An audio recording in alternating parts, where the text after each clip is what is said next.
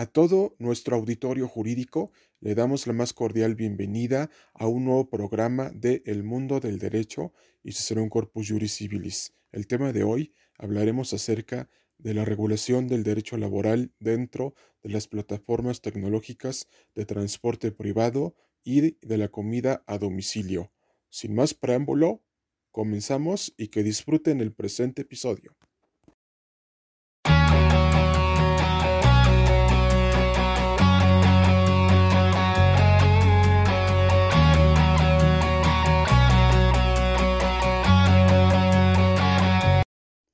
Como ustedes se habrán dado cuenta, a través de la actual pandemia muchos de nosotros hemos tenido que utilizar las plataformas de transporte privado, llámese Uber, Didi, Cabify y especialmente Bit. Y también hemos tenido que pedir nuestra comida a domicilio por las apps de Rappi, Didi Food y Uber Eats. Pero especialmente el derecho laboral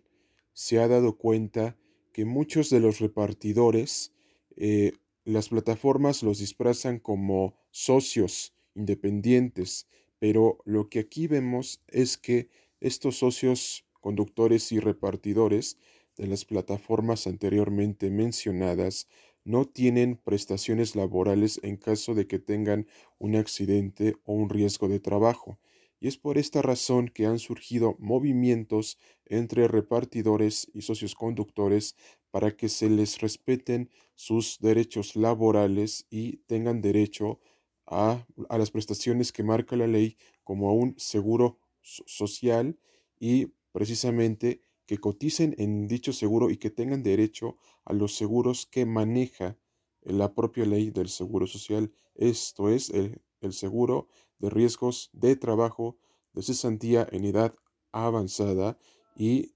total invalidez permanente y total. Entonces vemos que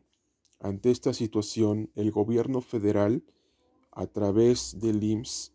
hizo un programa piloto para que los repartidores se les pusiera en ambos regímenes del Seguro Social, tanto voluntario como obligatorio, pero vemos que lo interesante de esta cuestión e, es, de que también el derecho laboral en otros países ha regulado a estas plataformas tecnológicas y se les trate como patrones y no tanto que los socios y repartidores sean independientes a la plataforma. ¿Por qué? Porque las plataformas pueden cambiar las condiciones en cualquier momento. Entonces lo que se busca es que ya no se cometan estos atropellos en contra de los socioconductores y repartidores, porque les comentamos que en, países como Reino Unido, España y en la mayoría de Estados Unidos y de Europa ya ha habido sentencias en donde han condenado a estas plataformas a dar todas las facilidades laborales y de seguridad social para que estos repartidores y socioconductores no se vean vulnerados en sus derechos laborales y esto va a ocasionar que el derecho laboral evolucione a, una etapa que no se había visto venir y que ya se está viendo, que también regule a las plataformas tecnológicas y precisamente a las plataformas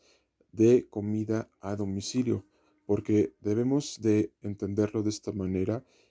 La pandemia cambió nuestra manera de movernos y especialmente en nuestra movilidad que, que día a día hemos estado viendo que ha cambiado radicalmente, porque ya nosotros con tener un celular ya, ya pedimos un Uber, un Didi o sencillamente un Cabify o un Bit y también pedimos nuestra comida. Entonces, hay que tener muy en cuenta que todo esto va a ser para bien de los repartidores y socioconductores porque ya tendrán un respeto más amplio hacia sus derechos laborales. Pero desgraciadamente a, las, a este tipo de plataformas no les conviene que el gobierno los regule de, esta manera, ya que sencillamente los, los ven como empresas, que sencillamente ya van a tener que está registradas ante el Seguro Social y está reportando las cuotas obrero-patronales, lo cual esto precisamente lo quieren evitar. Pero seamos sinceros, ya precisamente con los ejemplos que hemos dado a raíz de lo que ha pasado con esta situación en todo el mundo, vemos que ya es muy difícil que se quieran desligar de la responsabilidad que tienen tanto con los socioconductores y con los repartidores de estas nuevas plataformas de las tecnologías de la información. Entonces, aquí nuestro punto de vista desde el mundo del derecho y ser un corpus juris civilis es que tienen que estar reguladas para evitar que sigan atropellando los derechos laborales de los repartidores y de los socioconductores y esto se verá más radicalmente durante los próximos años porque ya el derecho laboral ya está en un elemento más elevado que es que ya regula el derecho de la tecnología porque estamos viviendo el derecho humano digital y del Internet. Se, sencillamente ya se está generando una rama de una rama nueva del derecho que es el derecho informático. Entonces, bajo esta tesitura, vemos que ya nuestras relaciones en, en, la base en que nos movemos en nuestra y también en nuestra movilidad va a determinar de ahora en adelante que tanto los socioconductores y los repartidores tengan derecho a prestaciones laborales y a una seguridad social eficiente, pronta y expedita para evitar este tipo de atropellos. Y nos gustaría saber la opinión que tienen acerca de este tema porque la verdad es muy interesante porque recuerden, el derecho laboral ya está a un punto elevado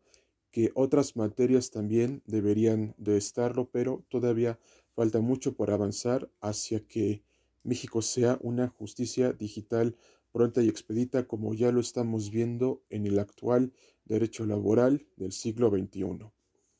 Y recuerden que ustedes forman parte de nuestra comunidad jurídica, podrán encontrarnos en todas las plataformas de podcasting, en nuestras redes sociales